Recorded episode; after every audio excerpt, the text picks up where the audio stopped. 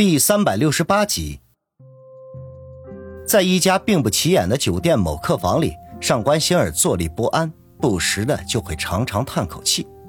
明明已经从心底做好了准备，可是事到临头，居然有点害怕起来。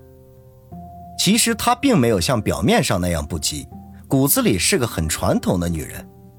除了李寿山外，还从来没有和别的男人有过亲密的接触。一想到即将要发生的事情，他就心跳加速，浑身颤抖。那种感觉就像是他第一次面对镜头走上舞台的情形差不多。走上舞台吗？仿佛是很久远的事情了。他记起刚刚大学毕业那会儿去电视台应聘，结果和所有的毕业生一样，得到的只是回家等电话通知的结局。他失魂落魄地走在春城市电视台大楼的走廊里，心中充满了愤愤不平。大学的时候，他成绩优异，样貌出众，是所有人眼中的天之娇女。可是，一入社会就被残酷的现实给打败了。就在这时，他碰到了改变他命运的人——刚刚走马上任、意气风发的李寿山。李寿山看他第一眼的时候，眼光就亮了起来。就像是一个老猎人看到了猎物，充满了贪婪和渴望。当时的他被李寿山那咄咄逼人的目光给吓坏了。他知道这个中年老男人想要什么，他的眼光和大学里的那些老教授一个德行。于是他落荒而逃，回到廉价的公寓，他的心脏还在不争气的砰砰乱跳着。那可以燃烧掉他衣服的炙热目光。仍旧令他心有余悸。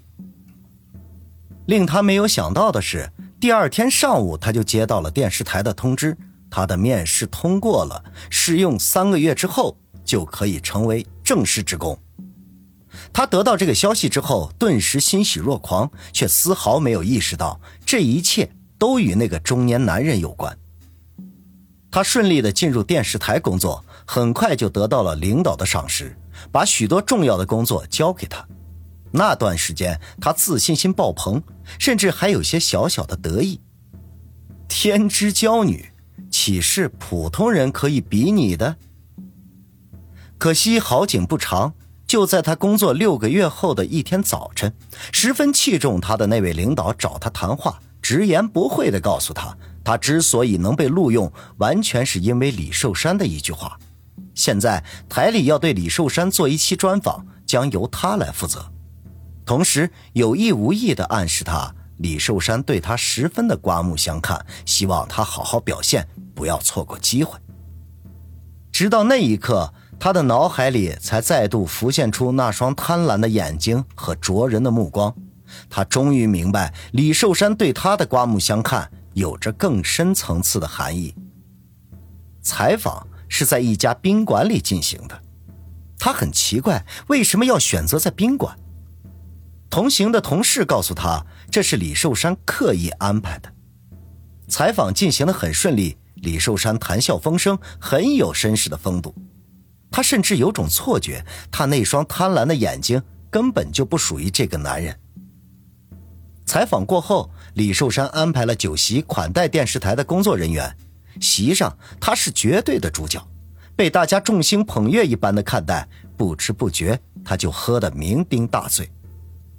等他从醉酒中醒来的时候，却发现自己一丝不挂的躺在床上，而他的身边正是酣睡的李寿山。他意识到发生了什么，想要起身逃走，可是却发现身体的某个地方疼痛难忍。他看到雪白的床单上。染着鲜红的血花，他保存了二十几年的处子之身，在他醉酒后沦陷了。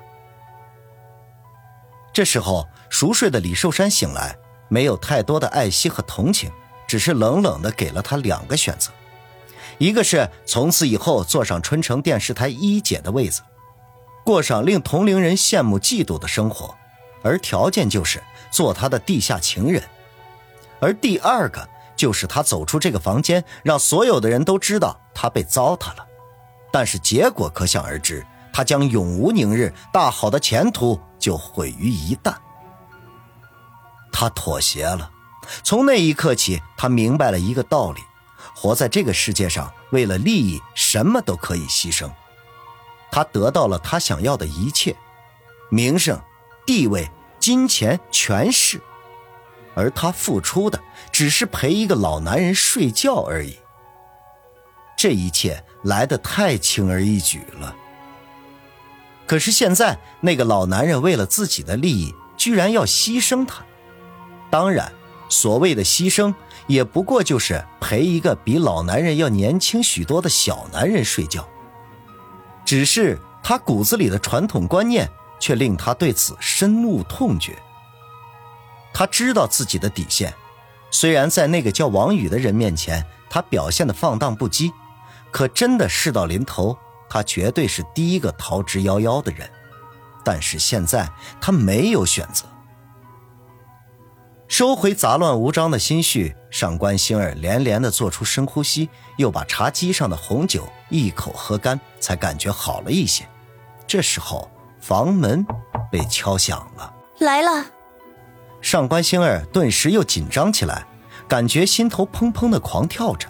他步履有些蹒跚的到门前，一下子拉开门，就看见王宇手插裤兜的站在门口，脸上的神情却是充满了落寞和无奈。他有些意外，这个人不是想要自己吗？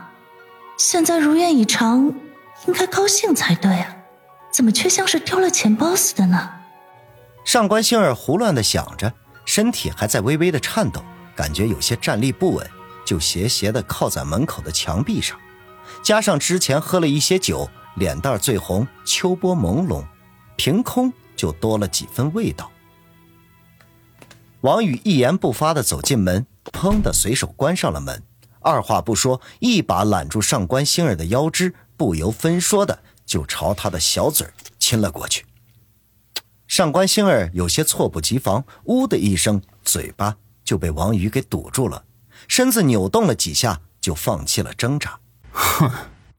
王宇闷哼一声，把他抱起，朝卧室走去。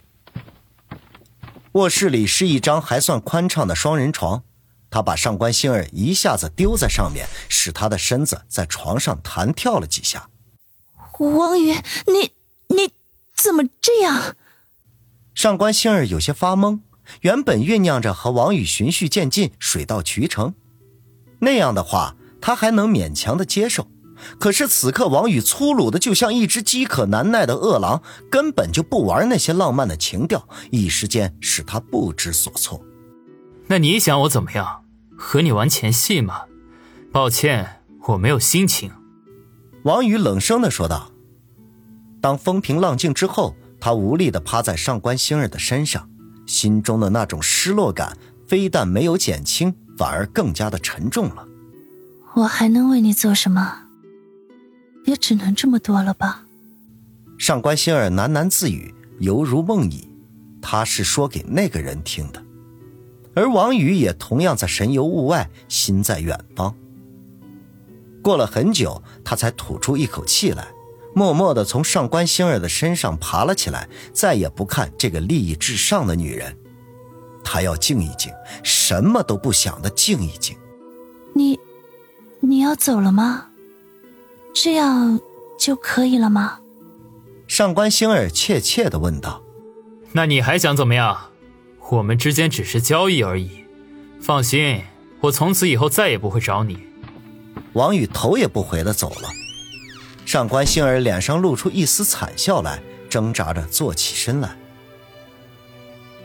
王宇离开酒楼，逃也似的回到车里，回想起刚才自己干的事情，不禁叹了口气：这和强奸有什么区别？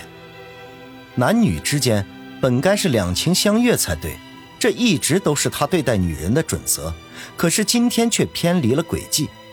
离开的时候，他明明就看到了上官星儿脸上带着那一丝惨笑，有自嘲，有无奈，也有莫名的痛苦。算了。只不过是一场交易而已。